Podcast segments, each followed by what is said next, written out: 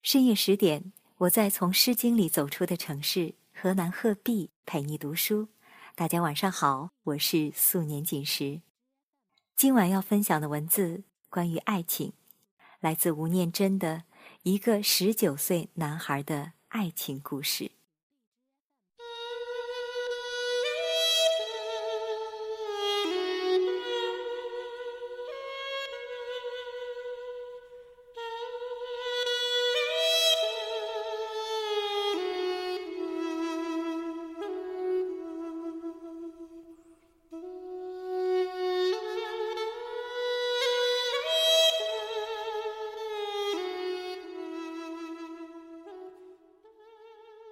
小孩离家的时候十三岁，小学刚毕业。跟村子里所有孩子一样，十三岁理所当然就是大人了。虽然毕业典礼领的是县长奖，一样把奖品留给弟妹。第二天带着小小的包袱，就跟着陌生的叔叔走下山，坐火车到城市当学徒去了。临走，没有人送行。爸爸妈妈工作去了，爸爸六点多就进矿坑了，妈妈七点去洗煤厂，家里剩下弟弟妹妹，一个背一个，总共四个。小孩离家前跟弟妹说的最后一句话是：“字典要找一张纸包起来，不然书皮很快就会破掉，知道吗？”字典是昨天刚拿到的奖品之一，另外是一支钢笔。钢笔他带着，就别在白上衣的口袋上。此后几年，小孩用到钢笔的机会很少。前几年，几乎每天都是起早睡晚，每天像陀螺一样。被老板、老板娘、老板的妈妈、老板的小孩以及大大小小的师傅们叫来叫去、骂来骂去、打来打去。当然，还有必须要做的工作，以及自己还要偷空学习如何操控工作机器。三年多之后，他生了师傅，才十七岁，却已经是家里真正的家长。因为一家人的生活所需最大的部分靠的几乎就是他的收入。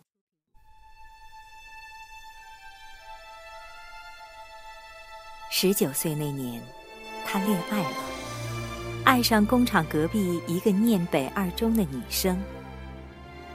第一次要写情书的时候，发现当年那支县长钢笔的墨水管早已干涸。而且粘在一起，根本无法吸水。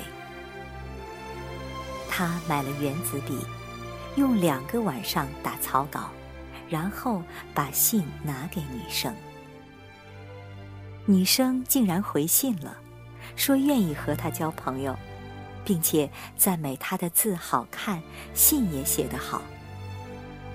女生不知道，他曾经得过好多次作文比赛以及书法比赛第一名。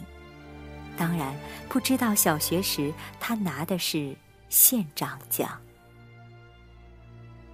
但，也就是那一年，他的右手被冲床压倒，整个手掌只剩下一根大拇指。当天，冲床撞击以及剧痛的惨叫。汇聚而成的巨响，仿佛也成了他奋发飞扬的生命紧急的刹车声。之后，仿佛一切都停顿了。学了六年的技术，停了；从五十块开始，一直升到一千五百块的薪水，停了；写了十七封的情书，停了。出院之后，他回山上老家休养，带回一个小小的旅行袋以及一床棉被。旅行袋里装的是内衣裤以及几套外出服，以及十几封女孩给他的信，什么都停了，似乎连时间也停了。他每天重复看着女孩给他的信。妹妹问说：“怎不再写信给人家呢？”他说：“我会再写啊，但总要等到我学会怎么用左手写字，而且写的跟右手一样好看的时候。”女孩也许等不到他的信，或是其他原因。有一天，竟然坐火车，然后又走了将近两小时的山路来找他。女孩细致美好的模样，让村子里的妈妈们惊讶到几乎反而成了客人，除了傻笑之外，不知如何应对。厨房里，妈妈煮着冬粉鸭蛋汤，要请女孩吃。孩子帮妈妈往灶里添煤。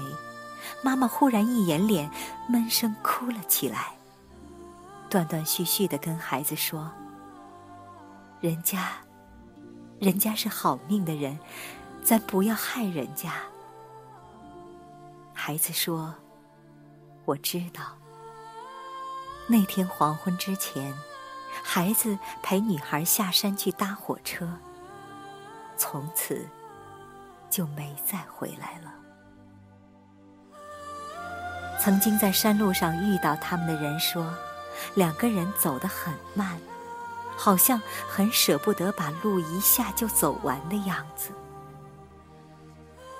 女孩回家了，男孩四天后才被家人找到。他在离山路稍远的杂木林里，用树藤结束自己十九年的生命。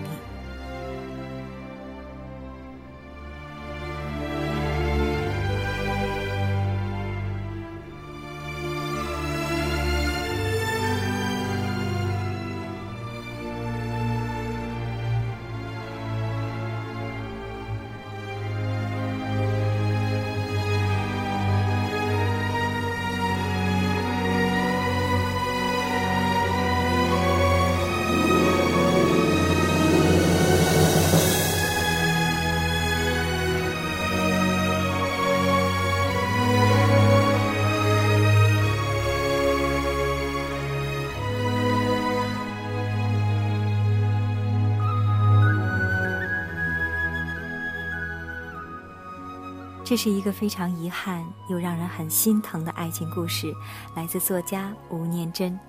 这里是十点读书，更多节目收听可以关注微信公众号“十点读书”。如果你喜欢我的声音，也可以微信检索“阿杰微体验”拼音或者汉字，就可以找到我。我是素年锦时，今天节目就是这样，晚安。